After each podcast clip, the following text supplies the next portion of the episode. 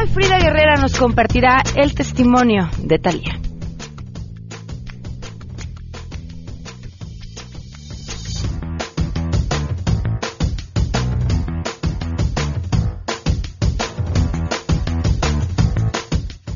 Además, retomaremos la conversación con el juez 37 de lo familiar, que hace poco más de un mes estuvo aquí y por supuesto se quedaron muchas preguntas en el aire sobre la pensión alimenticia. La pensión alimenticia concluye cuando el hijo concluye su carrera profesional. ¿Cuándo se cancela o se suspende la pensión alimenticia? Bueno, después de los 18 años, cuando deja de estudiar. Tenemos buenas noticias y más, así que quédense con nosotros porque así arrancamos a todo terreno. MBS Radio presenta a Pamela Cerdeira en A Todo Terreno, donde la noticia eres tú.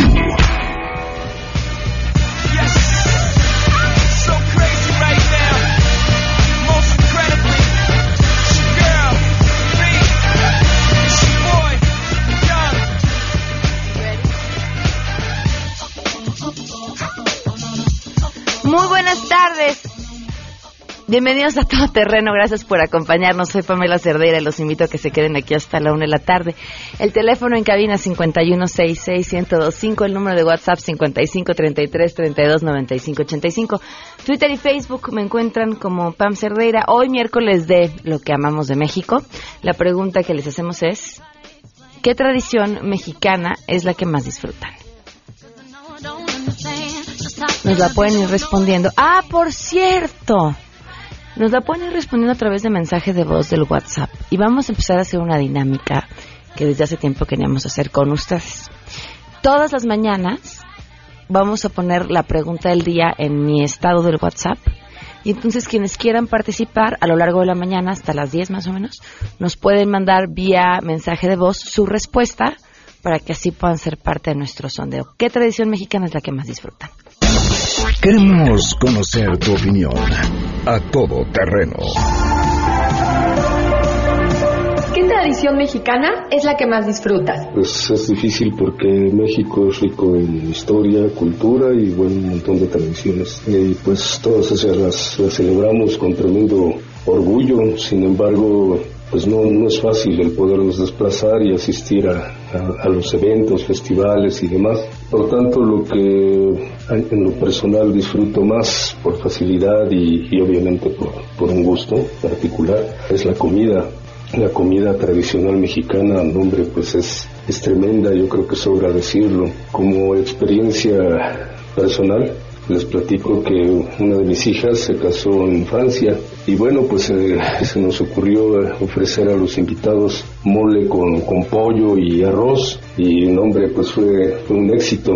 Eh, hubo aplausos y porras y se formaban para, para un segundo plato, algunos sí alcanzaron, otros ya no, pero pero fue muy grato, fue muy grato ver que, les gustó tanto nuestra comida y, que quedaron plenamente satisfechos, incluso pues en, en días posteriores querían que, se les cocinara nuevamente, pero pues por falta de ingredientes no fue posible. Pero bueno, la comida en lo personal es algo que, que disfruto muchísimo y en general todas las tradiciones mexicanas son, son tremendas, son un tesoro, no únicamente nacional, a nivel mundial en cuanto a color, gozo, alegría, en fin. Pero bueno, recalco, la comida es, es mi favorita, es un tesoro para nosotros y para el mundo. Así es que disfrutémosla y buen provecho. La tradición que más disfruto es la partida de rosca de reyes. Las tradiciones mexicanas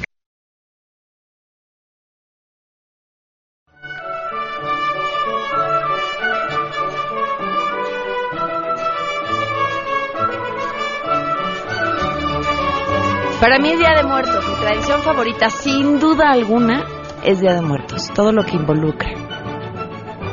Por supuesto, desde la misma comida que va ligada a la tradición, pero, pero todo poner el altar, eh, las flores, el cempasúchil adornando las calles, las velas, lo que implica recordar a los que ya no están. Hoy sí me quedo con esa tradición sin duda alguna. Ustedes 55 33 32 95 85. Hoy se cumplen ocho meses con 29 días del feminicidio de Victoria Pamela Salas Martínez. Ocho meses con 29 días sin justicia. Queremos conocer tu opinión.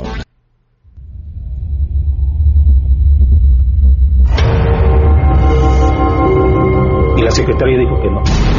Que efectivamente ese papel no, no se había levantado. Una denuncia ese día y que ella estuvo de guardia y que le dijeron los policiales, bueno, entonces, ¿por qué aparece tu nombre acá? Dice, sí, está mi nombre, pero no está mi firma. Victoria Puente, nada. Ocho meses con 29 días. Es Victoria a quien le hemos dado seguimiento, pero como Victoria, las miles de mujeres cuyas historias se quedan prácticamente en el limbo porque la justicia jamás llega, porque no les interesa buscar a los responsables. Y sin duda, la impunidad es uno de los factores por los que estamos viendo hoy las cifras de violencia que estamos viviendo en este país. Ocho meses con 29 días. Vamos con la información. Saludo a mi compañero René Cruz. El Instituto Nacional Electoral y la Secretaría de Seguridad Pública de la Ciudad de México firmaron un convenio de colaboración cuyo objetivo es el intercambio de información para garantizar el adecuado desarrollo de los comicios del primero de julio. En este marco, el jefe de gobierno, José Ramón Amieva, detalló que para ello se desplegará un operativo en el que participarán 30.000 elementos de la corporación, quienes dijo no tienen la intención de generar miedo o coacción. Agregó que a través de las cámaras del C5 se dará cobertura al 50 ciento de las 12.998 casillas que se instalarán en la capital del país. Nosotros vamos a destinar específicamente para la vigilancia de las urnas y del traslado de los paquetes, en fin, todo lo que involucra las actividades de la jornada y posteriores, cerca de 30.000 elementos de policía. Y nuestros elementos no tienen ninguna finalidad de generar miedo, temor o coacción alguna. Lo que están es ahí para acompañar, para que la ciudadanía se sienta segura y para que las instituciones pues, puedan ser acompañadas por la policía, por su policía de la ciudad. Por su parte, el presidente del INE, Lorenzo Córdoba, comentó que el propósito del trabajo coordinado con las autoridades capitalinas es inyectar una sensación de tranquilidad y seguridad, informó René Cruz González. La primera comisión de la permanente avaló un punto de acuerdo para pedir a la Asamblea Legislativa de la Ciudad de México y a la Secretaría de Finanzas Local que informen sobre el avance en el ejercicio de los recursos destinados a la reconstrucción de los inmuebles afectados por el sismo del pasado 19 de septiembre. El punto de acuerdo que será discutido y votado durante la sesión de este miércoles de la Comisión Permanente plantea solicitar también a la Comisión para la Reconstrucción, Recuperación y Transformación de la Ciudad de México un informe sobre los apoyos otorgados a los damnificados del sismo. En este marco, el senador por el PRI, José María Tapia Franco, indicó que el gobierno capitalino deberá detallar en dónde se han ejercido los recursos. El gobierno federal ha transparentado el uso de los recursos de todas las entidades federativas que fueron entregadas bajo estos mismos recursos, pero el gobierno de la Ciudad de México no lo ha hecho. Es precisamente por eso que mi grupo parlamentario está solicitando a la Asamblea Legislativa y al gobierno de la Ciudad de México que lo haga y que nos informe a esta soberanía y a esta comisión del recurso que se fue presupuestado en su presupuesto local, en dónde lo está siendo ejercido, bajo qué principio de proporcionalidad lo destinó a las delegaciones y estas, a su vez, bajo qué criterio de transparencia lo está ejerciendo en beneficio de la ciudadanía. Para MBS Noticias, Oscar Palacios. Esta mañana Pancha, la candidata presidencial independiente, acudió al Instituto Nacional Electoral para que se aclaren los motivos por los cuales se dejan platos con croquetas a las afueras de algunas casas y dice que esto no tiene nada que ver con la compra de votos para el próximo primero de julio, que si bien ella considera que dentro de sus programas sociales esté el de croquetas para todos, estos platos de alimento que se colocan de manera fortuita no tienen nada que ver con la utilización de recursos públicos y no deben ser sancionados por la autoridad. CityPool es una aplicación que transporta de forma rápida, segura y económica a alumnos y profesores del Centro de Estudios Científicos y Tecnológicos, el CECIT 11 Wilfrido Massieu, del Instituto Politécnico Nacional, a distintos puntos de la Ciudad de México para acceder a traslados seguros de casa a la escuela y viceversa. Somos alumnos del CECIT 11 Wilfrido Massieu, nuestro proyecto se llama CityPool y nosotros lo que buscamos es apoyar a los alumnos y profesores de la manera económica y ayudarlos con el problema que sufrimos de inseguridad. Esto, esto trata prácticamente nuestro proyecto. Sí, sería solamente para alumnos de Chesidonso y se quiere que participen alumnos y maestros para que esta idea se lleve, se expanda. Es el reporte al momento.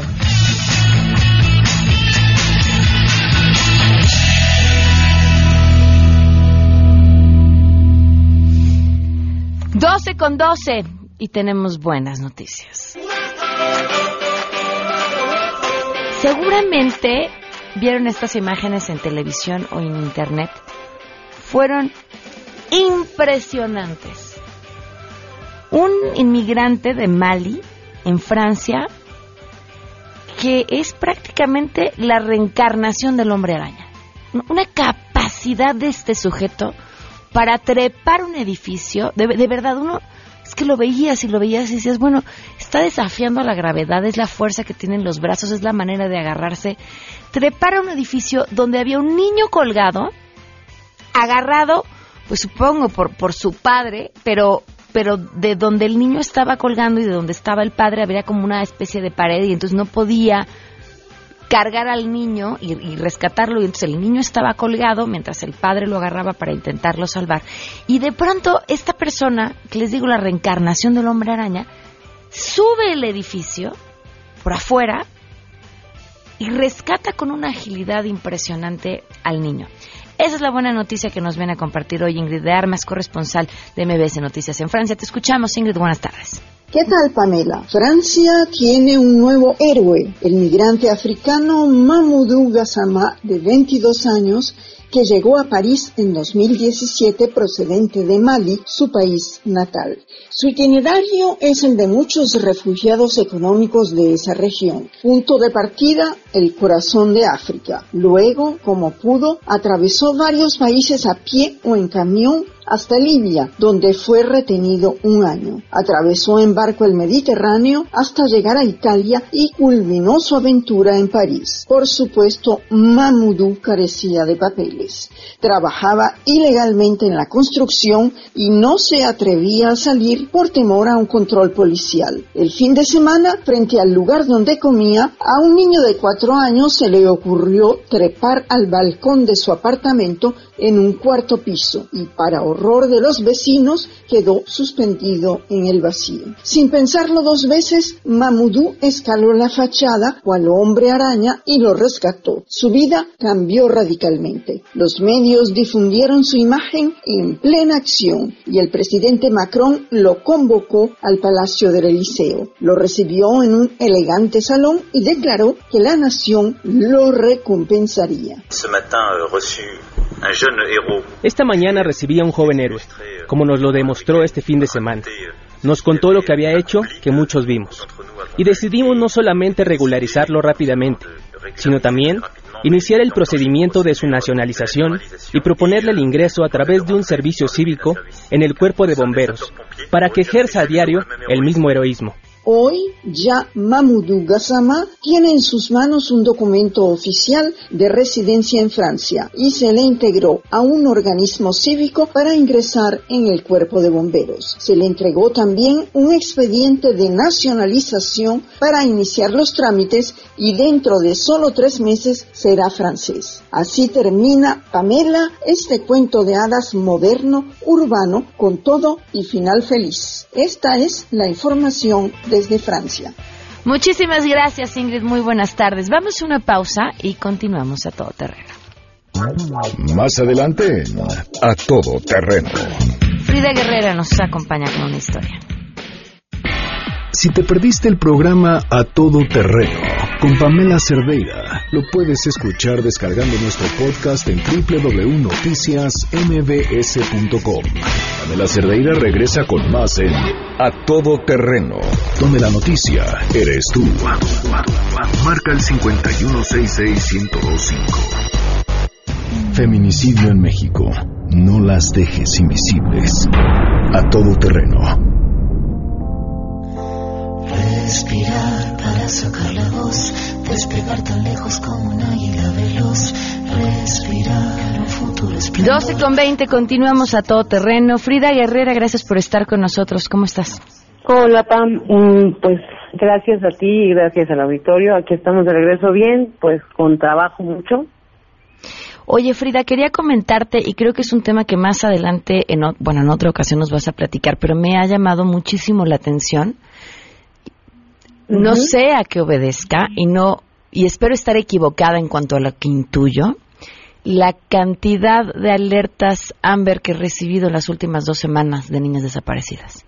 Así es, Pam. De hecho, sí es un tema que tenemos que, que tocar, que pues abarca muchísimas situaciones. Nosotros acompañamos eh, la semana pasada precisamente a una mamá con una menor y la mamá se movilizó, encontró a la hija, encontró al sujeto que se la llevó y finalmente la chica, una niña de 12 años eh, manipulada absolutamente por las mismas autoridades, el detalle es muchísimo, muy, muy amplio lo que pasó ese día, eh, pues le quitaron a la niña, a la señora. ¿Le quitaron a la niña a la mamá?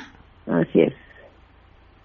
Wow. Bueno, platicaremos de, en otra ocasión de esa historia. Hoy tienes otra que compartirnos. Así es, Pam, una historia muy muy triste que finalmente evidencia lo que hemos estado comentando y como lo digo y lo reitero todo el tiempo, no es algo en contra que yo tenga con el Estado de México, pero eh, se da el asesinato de un, un jefe regional en Cuautitlán Izcalli, el jefe de la Policía de Investigación de Cuautitlán Izcalli en el Estado de México, el pasado 22 de mayo. Eh, dos días después a mí me contacta una primer víctima y le damos, bueno, ella me da una una denuncia pública y me muestra obviamente su denuncia, su carpeta, la carátula de su carpeta de eh, que está acusando a este sujeto ya asesinado de violación. Pero el tema es que no nada más es ahí, no se queda ahí. Eh, la chica señala a un segundo individuo que curiosamente el día de ayer tuvimos otro, ya tenemos seis carátulas de carpetas de, de seis víctimas, donde señalan a un segundo individuo que es el medio hermano de este sujeto de Israel Sotelo Corona. Eh, un, solamente el apodo, Peruzzi, quien obviamente se encuentra cerca. Este señor, este Israel Sotelo, fue despedido con balazos al aire. Ese día no eran salvas, no era nada proto- del protocolo, era como un, un, un entierro de un capo. Y pues justo ese día que estábamos haciendo nosotros eh, una de las el contactos con las víctimas estaba pasando esto. Nos- eh, en ese en ese video se menciona una serie de nombres que obviamente están vivos y que además de todo esta, es gente que que andaba con él.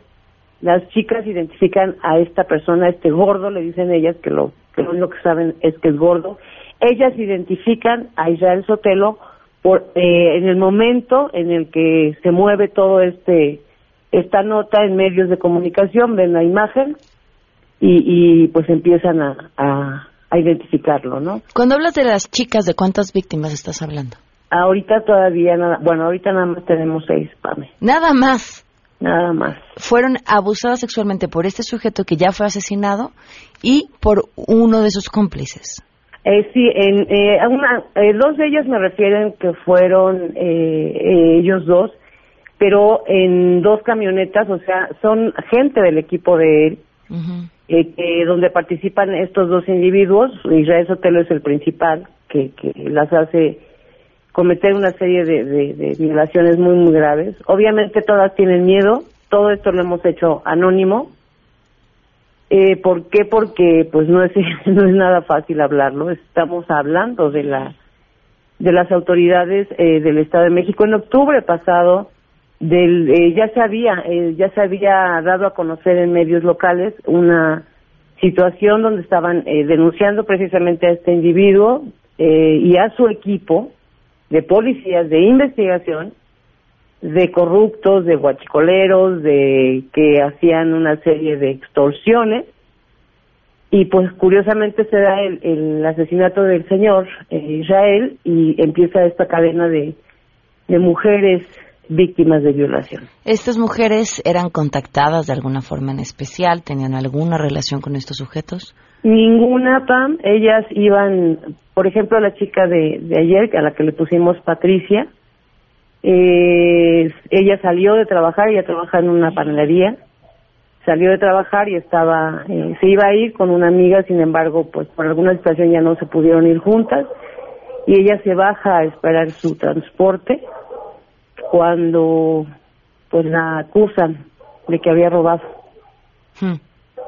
Eh, obviamente ella pues se asusta, le dice que no, que ella no había robado a nadie y en ese momento la suben, la someten como como regularmente hacen, y esto yo lo sé, Pame, porque a mí me pasó allá en Oaxaca, o sea, lo primero que hacen es subirte y bajarte la cabeza, y pues ya no ves nada más, escucha.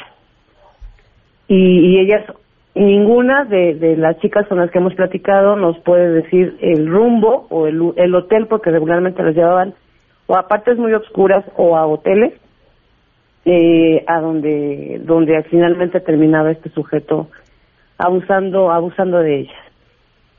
Eh, y pues el tema no es, es, él ya está muerto, ¿no? Como mucha gente que ahora está enojada y que me ha estado mandando mensajes y me dice que, que lo deje, deje en paz y bla, bla, bla. El tema es el equipo que se quedó. El tema es que el fiscal del Estado de México no hizo absolutamente nada en aquel momento que se hizo esa denuncia por extorsión, corrupción y demás en contra de esta gente. Y que ahí siguen algunos de los que estuvieron y que participaron. Exactamente, exactamente. Para mí, obviamente, las mujeres pues tienen miedo.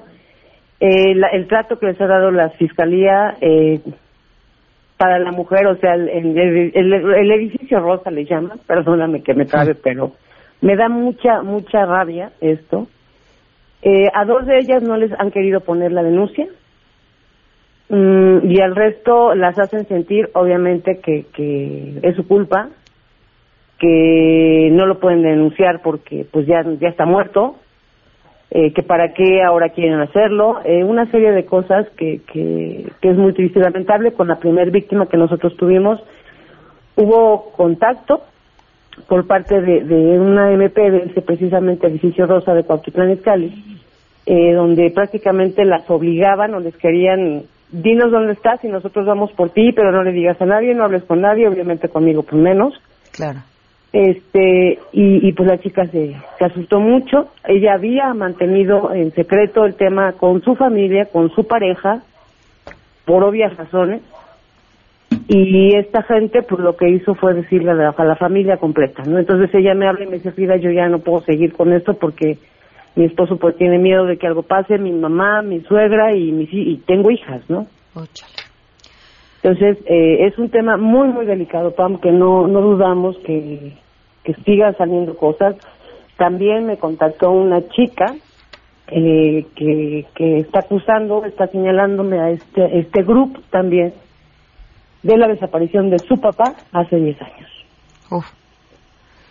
Pues Frida, estaremos, estaremos al tanto de, de este caso. Te diría, me encantaría escuchar que algo va a suceder, pero cada vez, cada vez pierdo más de esperanza. Así es, pero pues hay que seguir, no, no, no podemos detenernos en, en, en, en, esto, o sea, sí se pierde la esperanza, pero tenemos que seguir. En algún momento algo, algo tiene que pasar. ¿En dónde te puede la gente seguir? En arroba Frida Guerrera, en Twitter, Feminicidios de Voz, en Facebook Live, y pues también ahí en mi muro que está abierto, Frida Guerrera Villalbazo, en Facebook Live. Pero obviamente en el blog.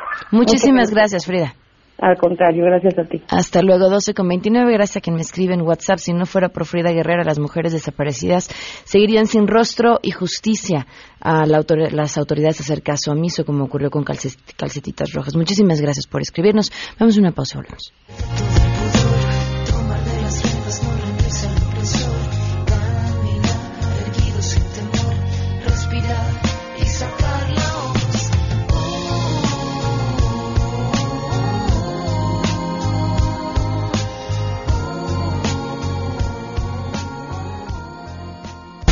Pamela Cerdeira es a todo terreno. Síguenos en Twitter, arroba Pam Cerdeira. Regresamos. Pamela Cerdeira está de regreso en A Todo Terreno. Únete a nuestra comunidad en facebook.com, diagonal Pam Cerdeira. Continuamos.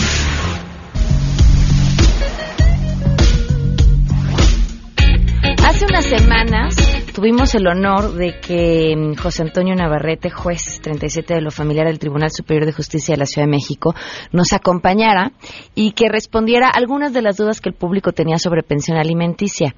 Y dado que el tema es importante pero además el juez es una bala para contestar. Le pedimos que por favor regresara y aquí está con nosotros. Bienvenido, gracias por acompañarnos. Pamela, muy buenas tardes. Muchísimas gracias por invitarme nuevamente a tu programa. Un saludo y un abrazo a tus uh. Los invito a que a través de Facebook de MBS Noticias eh, también puedan vernos y hacer preguntas que tengan que hacer sobre este tema y por supuesto en WhatsApp al 55 33 32 95 85 y en Twitter o en Facebook donde me encuentran como Pam Cerdeira. También estaré atenta a leer sus preguntas. Arranquemos. ¿Quién está obligado a pagar pensión alimenticia a partir de cuándo? ¿Y por qué? ¿Quién está obligado? Definitivamente los padres. El artículo 301 del Código Civil dice los padres están obligados a dar alimentos a sus hijos. A falta o por imposibilidad, pues serían los, los abuelos maternos o paternos y si no, los colaterales. Entonces, los alimentos son tan importantes, es una figura, una figura jurídica tan vital que el legislador eh, lo cubre como un bien jurídico tutelado, en donde si, si hay imposibilidad por parte de los padres, como te dije, serán entonces de tracto sucesivo los abuelos maternos por ambas líneas o maternos.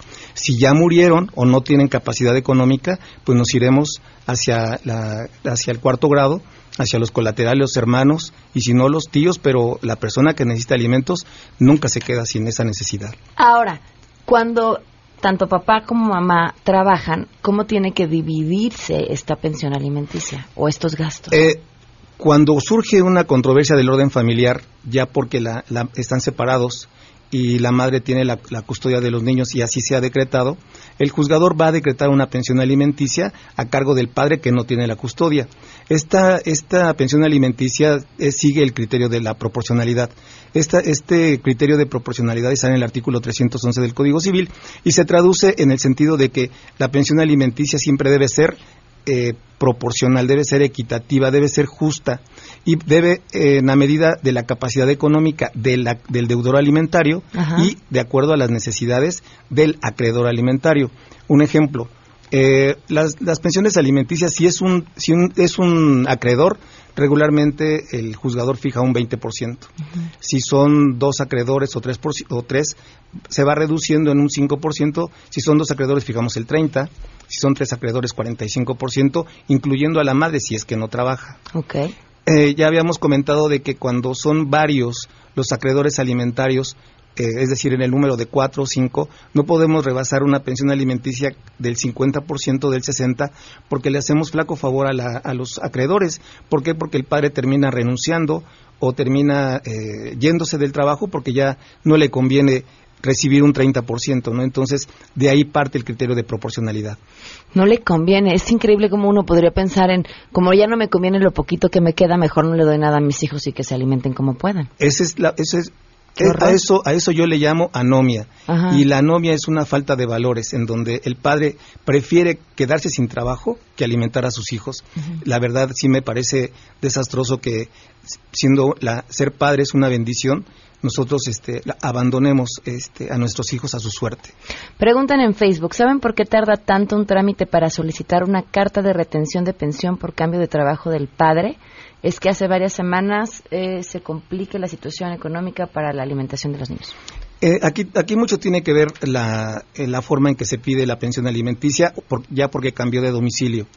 muchas veces la, la, madre no tiene bien la, la, razón social. Entonces giramos oficio y porque falta un SADCB o porque un número dice no, no me llamo así como denominación social, entonces te regreso el, el, el oficio porque me llamo así. Entonces, para que eso se acuerde, regularmente tardan en 20 eh, días, 25 días, si tomamos en consideración también, y esto lo digo con mucho respeto, de la actitud del abogado. En el momento en que recibe la respuesta, ese mismo día debe presentar la promoción para que nosotros lo acordemos.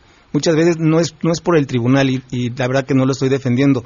Créanme que el tribunal tiene eh, la, la obligación de intervenir de oficio en todo lo relativo a problemas inherentes a la familia, más aún cuando se trata de niños y de alimentos. Ahora, hablamos de porcentajes, hablamos de ingresos, hablamos hasta de prácticamente quitárselo de la nómina. Sí. Pero, ¿qué pasa con los altos niveles de informalidad que vivimos? Mucha gente puede que sea que tenga un ingreso suficiente para dar una pensión, pero como este ingreso viene de la informalidad, ¿cómo puede reclamarse? Por, eh, muy buena pregunta. Cuando dice el, dice el artículo 311 ter, cuando no se puede determinar los ingresos del deudor alimentario, el juez puede valerse con plenitud de jurisdicción de otros elementos probatorios. ¿Cuáles?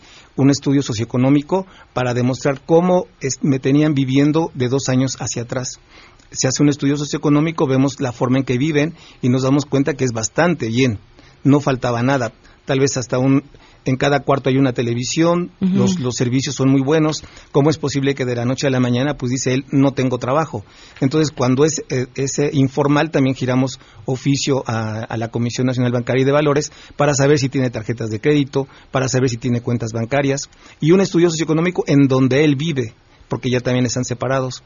De esta suma de bagaje probatorio, tomamos un criterio y de, con, de acuerdo al, resultado de los estudios económicos, determinamos una cantidad por pensión alimenticia. Esto es muy importante que lo sepa la gente, porque no por el hecho de que me dedique a un trabajo informal remunerativo, pero no determinado, sí tenemos otros e-, elementos probatorios para determinarlo. A ver, eh, muchas preguntas. ¿Ah? Eh, pregunta un hombre, ¿qué pasa cuando el convenio de convivencia no se cumple? Incluso esta persona ya se fue a vivir a otro estado, ¿tengo que seguir dando la pensión?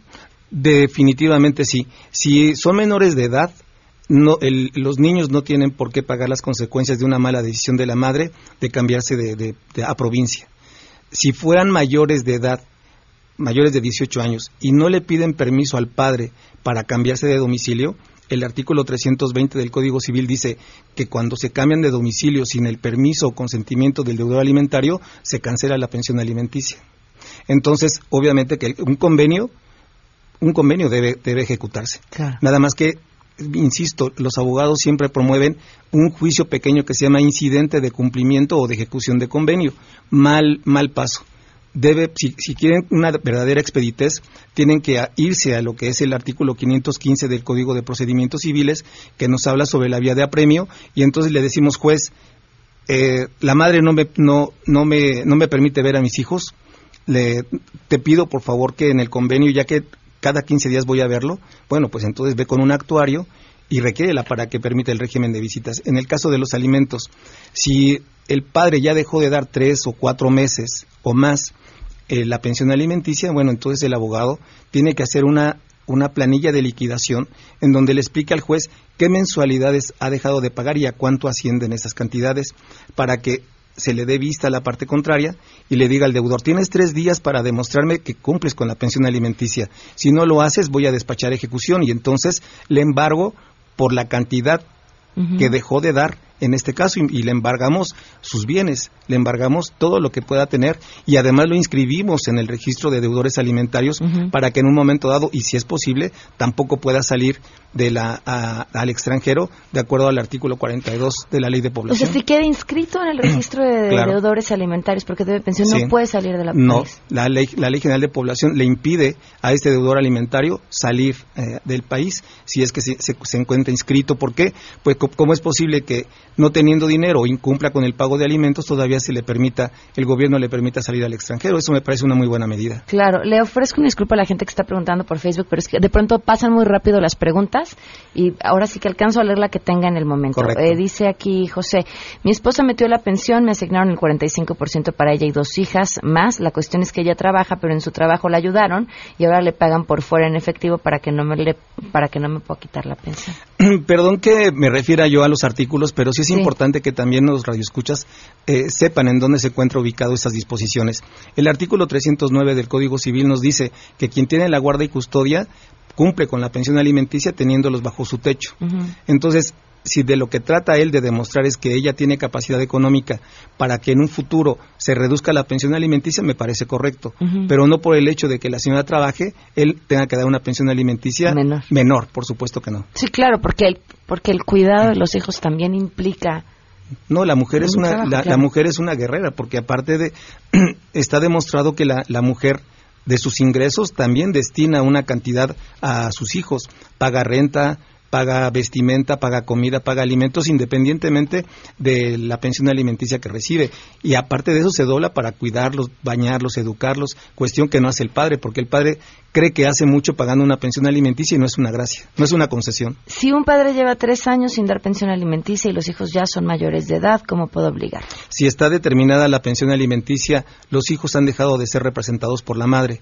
Entonces ellos, en, eh, eh, yendo al juzgado, eh, acuden y le, le, le, explican al juez que ya, ya tienen la mayoría de edad que han dejado de ser representados por su madre, pero reclaman la pensión alimenticia. Sí siguen estudiando. Siguen estu sí siguen estudiando, por uh -huh. supuesto. Yo estoy contestando creyendo que claro. están estudiando y entonces no es la madre quien debe reclamar los alimentos. Es en el mismo expediente los, los, los que fueron antes menores, hoy mayores, que reclamen el pago de la pensión alimenticia, acreditando, por supuesto, que están estudiando y que su edad va exactamente en relación a su grado de estudios para que no haya un desfase, porque muchas veces cuando se reclaman alimentos o viene la cancelación de la pensión alimenticia porque el hijo dejó de estudiar, lo que hacen es inscribirse pues a escuelas patito, ¿no? de computación o de inglés, lo que sea, y entonces, bueno, pues de, justifican que están estudiando, Ajá. pero a la postre en, en, al, al, demostrarse que la relación entre edad y grado de estudios está desfasado, lo que viene eh, por consecuencia es la cancelación de la pensión alimenticia.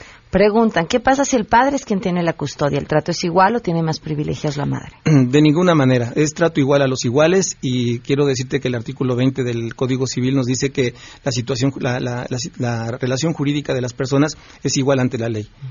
Raza, credos, sexo, lo que sea. Entonces es el mismo trato no porque el padre tenga la guarda y custodia, a la mamá se le va a dar un trato preferencial o, o, en donde pague una pensión alimenticia menor a la que en un momento dado debería pagar el padre. Preguntan, entonces es posible que de pronto sin aviso alguno me quiten el dinero de mi nómina y ya se la den automáticamente. Definitivamente. El okay. artículo 941 y 942 del Código de Procedimientos Civiles, eh, en, en, el capítulo de controversia del orden familiares, nos dice que en el momento en que va la madre con las actas de nacimiento en reclamo de alimentos y, y si nos dice en dónde trabaja, inmediatamente fijamos una pensión alimenticia. No es con vista a la parte contraria, porque los alimentos perderían eh, el principio básico del orden público y el interés social. Sé que estamos hablando sobre pensión alimenticia, pero creo que esta pregunta es interesante. ¿Puede un padre tener la custodia y cómo adquirirla?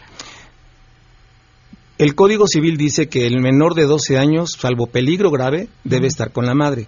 Pero hoy la política, la política procesal y los asuntos que, que llevamos nos dan la oportunidad de, de, poder platicar con los menores que se pueden expresar y que tienen una idea. En este caso, bueno, si los menores deciden eh, vivir con el papá, se respeta el interés superior del menor, se respeta la decisión del menor, a sabiendas de que no es un capricho ni que está presionado ni coaccionado, decretamos la guarda y custodia porque es benéfica para el menor, porque uh -huh. tal vez porque el niño va a estar eh, mejor cuidado porque nos encontramos que la mamá no le destina la pensión alimenticia directamente al hijo, se la gasta, o bien tiene una, pues no sé, una actitud que no es normal para una madre y abandona al hijo. Entonces, si no es merecedora de la guarda y custodia, se la quitamos indudablemente. Preguntan, eh, lo que explica también se aplica para el Estado de México. No sé, hay muchas diferencias en.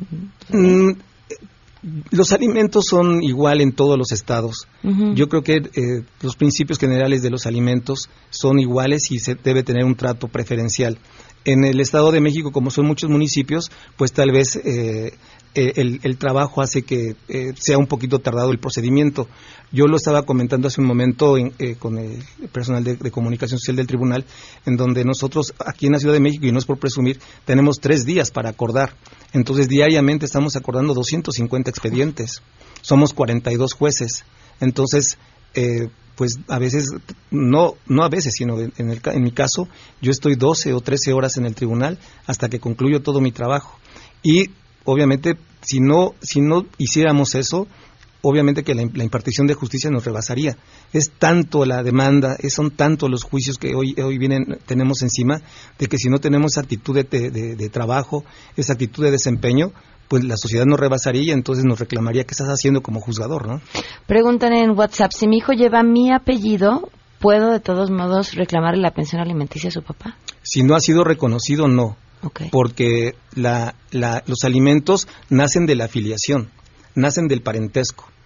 por consanguinidad, ¿Tiene por que tener afinidad. el apellido? Por supuesto. Si no tiene el apellido y nada más lo registré como, como, como madre soltera, lo que debo hacer es acudir ante un juez oral para reclamar el reconocimiento de paternidad y eh, la, con el solo hecho de ofrecer la prueba en genética molecular, es la prueba básica y toral, para que en un momento dado el juez determine que sí es el padre, que va a registrarlo, pero si no el niño tiene cuatro o cinco años, aquí viene la buena noticia de que el juez condena a la retroactividad desde el nacimiento hasta la fecha en que se dictó la sentencia y que se va a determinar en ejecución. A ver, esta pregunta es la última porque nos tenemos que ir. Sí. Por favor, tiene que regresar. Muchas gracias. Y me invita con Pues, muchísimo pues, gusto. es su casa. Claro que sí. Este, pregunta. Conozco una mujer que puede trabajar y no lo hace por andar en la fiesta, pero solicita la pensión alimenticia para ella también. ¿Será esto justo para el padre? ¿Qué pasa cuando la madre no quiere trabajar y el padre no le alcanza para cubrir la pensión y los gastos propios? ¿Puede el juez obligar a la madre a trabajar? No, no, bueno, es una muy buena una muy buena pregunta porque el obligarla estaríamos rebasando el derecho humano de la persona, porque qué tal si es nini, ¿no? O qué tal Tiene derecho Así es. a ser niño. Sí, y es muy cómodo el recibir una pensión alimenticia porque se conforma, porque además un, con un 15% de un salario, ¿de qué, va- de qué voy a hacer? No me puedo comprar ni ropa, ni vivir bien. Claro. Tengo que trabajar por fuerza. Es una actitud, me parece, bastante pasiva y creo yo que si la mujer tiene, tiene la capacidad física e intelectual para trabajar, pero no obstante ello se abstiene de hacerlo, el juez con justa causa puede reducir la pensión alimenticia y obligarla a trabajar. Al reducir la pensión, pues obviamente que pues va a tener que ir a buscar el, el que se desempeñe en alguna actividad económicamente activa y es un derecho humano porque además para ella y para los hijos porque ese ese porcentaje le beneficia a los menores. Juez, muchísimas gracias por Muchas gracias Pamela. Un vez. abrazo, muchísimas gracias. Vamos a una pausa y. Si te perdiste el programa A Todo Terreno con Pamela Cerdeira, lo puedes escuchar descargando nuestro podcast en www.noticiasmbs.com. Estamos de regreso. Síguenos en Twitter, arroba Pam Cerdeira, Todo Terreno, donde la noticia eres tú. Continuamos. Porque hay nueve maneras de ver el mundo. Llegó la hora de conocerte con el Enneagrama a todo terreno. Andrea Vargas y Adelaida Harrison están con nosotros. Bienvenidas, gracias por acompañarnos. Gracias a ti, Pame. Gracias a todo tu público. Vamos a hablar de la personalidad de Andrés Manuel López Obrador. ¿Qué número es Andrés Manuel? Así es, eh, pues después de mucho no peleen, por investigar, favor. Oye, sí, porque qué fama. Llegamos a una tregua. Entonces. Andrea, por favor, dinos, ¿qué personalidad es López Obrador? Bueno, en mi opinión, el señor es, este, comparte las características de la personalidad 8, que ahorita Adelaida va, va a explicarla un poquito en sano, promedio y enfermo. ¿ok? Pero yo digo que las comparte porque en cuestión de que le gusta el poder, le gusta el control, la justicia y es gran defensor de los débiles y de los oprimidos. Tiene una energía imparable, o sea, que rara vez se agota, es rebelde, atrevido, desafía la autoridad, rompe las reglas como todos los ocho, porque o sea, no es de que no, unos sí y otros no. Este, mm, recordemos el plantón de reforma, por ejemplo, en donde dice le valió gorro y rompió toda regla. Es el rey de Morena y está tan acostumbrado a, a mandar y que, a que las cosas se hagan a su manera que exige obediencia y respeto y la palabra se convierte en su ley. Dice, en mi opinión es un ocho social porque es muy diferente la energía. ¿Te acuerdas cuando estuvimos viendo al Bronco? El- la, la- la energía del Bronco es mucho más plantada, mucho más fuerte, mucho más lo sientes. Y en cambio, le, como mucho más expansiva, o sea, como que entra y respira doble, ¿no? El, el Bronco. Y López Obrador no lo ves así. El López Obrador es un ocho social, que el ocho social es mucho más suave, es mucho más, eh, como más seductor, su, su energía es más ligera, más parlanchín, más mano izquierda para conseguir lo que quiere, no te dice las cosas tan directas. Y además tiene a la 9, ¿no? Que es Sí. mucho más discreto, no es tan gritón, no usa palabras tan altisonantes como el 8 con a la 7, que sería el bronco. Ok. Que Son mucho más exagerados, son mucho más gritones. El 8 con ala 9 es más callado, te controla con la ceja, con la energía del cuerpo, señala, tú ven acá y la gente obedece, pero es mucho más como Me- discreto. mira, o sea, no se- la palabra sería, tanto. son lobos disfrazados de ovejas. Exacto. O Ok. sea, El ocho en general. el- Ok, el- el- ok. pero principalmente este, porque es mucho más agradable, mucho más suave que el otro. El otro desde el principio te da miedo. Este no Este te no. da miedo. Pero atrás de, de la oveja hay un lobo. Que se confunde mucho con seis. Entonces, hay que reconocer que es un gran seductor. El señor tiene gran facilidad para convencer, motivar e inspirar a gente del pueblo que lo sigue con discursos populistas. O sea, sabe qué palabra decir, en qué momento, qué, cuáles son las palabras que va a recordar el público y- o que entiende el pueblo para que esas sean las que se les van a quedar, ¿no? Y al ser social, su mayor deseo en su vida, o sea, porque todos los sociales, los sociales tienen esto, es alcanzar el poder, el respeto y el reconocimiento de diferentes grupos y principalmente, por ejemplo, de un país, ¿no? Si llega a ser presidentes como Yes, ya me puedo morir. Este, su energía eh, consiste en, eh, no, su estrategia consiste más que en hacer amistad, en que seamos tú y yo amigas, vamos a hacer alianzas. Estos ocho sociales hacen muchas alianzas en donde yo te protejo, pero tú me proteges. Eh, Son como pactos de sangre, en donde aquí estamos y nos hundimos juntos, pero cuidado y me traiciones porque se vuelve amigo o enemigo. Eh, el López Obrador tiene mucho el, el, ah, el dividir. Es los ricos y los pobres, los buenos y los malos, los ah, amigo o enemigo, los honestos y los corruptos. O sea, esa parte es muy del ocho. O sea, el, del ocho social. Siempre es así. Por eso creo que es un ocho social. Eh, no se deja afectar por nada ni por nadie. Sin embargo, quiero con, este, quiere, quiere conocer todos los detalles y saberlo todo. A estos ocho no les puedes esconder ninguna información. Que si lo sacaron en un ah, meme con vestido de mujer, que si no sé qué, todo, todo lo quieres saber. Ok. O sea, controlan muchísimo, porque acuérdate, el 8 es controlador y logra extender sus redes de poder a través de las alianzas. Entonces, bueno, vamos a ver los ocho cómo son. Ocho sano, promedio y enfermo, para que el público decida en qué nivel está. Cuando es sano, es líder natural, directo, decidido, asertivo, generoso y protector. Son muy entusiastas e inspiran a los demás a seguirlo y confiar en él. Cuando es promedio, es dominante, le gusta el control, sentirse poderoso, hacer que las cosas ocurran, son muy competitivos, les gusta la confrontación y los retos directos, eh, detectan fácilmente la falsedad y la fortaleza fingida, pero su palabra es la ley porque si la romp- ellos la rompen, pero los demás no pueden romperla. Y cuando están desintegrados, son extremadamente agresivos, son prepotentes, pueden ser personas mentirosas, manipuladoras, que con tal de salirse con la suya, inventan lo que sea. Son personas que usan la técnica de la zanahoria. Sí, sí, te voy a dar, te voy a dar, no te digo cuándo, pero tú persigue la zanahoria, haz todo por mí y lo lograrás. Entonces, bueno, pueden ser posesivos y controladores y salir cuando de plano pierden, destruyen todo. Entonces, bueno, esos son los tres niveles que nuestro público decida cuál es el ¿En nivel de está? integración. Muchísimas gracias. Gracias a ti, Pam. No se pierdan Enneagrama los sábados a las 12 del día en esta misma frecuencia y también en Twitter y en Facebook Conócete MBS y Enneagrama Conoce. Así Gracias. es. Gracias. MBS Radio presentó a Pamela Cerdeira en A Todo Terreno. Te esperamos en la siguiente emisión, A Todo Terreno, donde la noticia eres tú. MBS Radio, en entretenimiento, estamos contigo.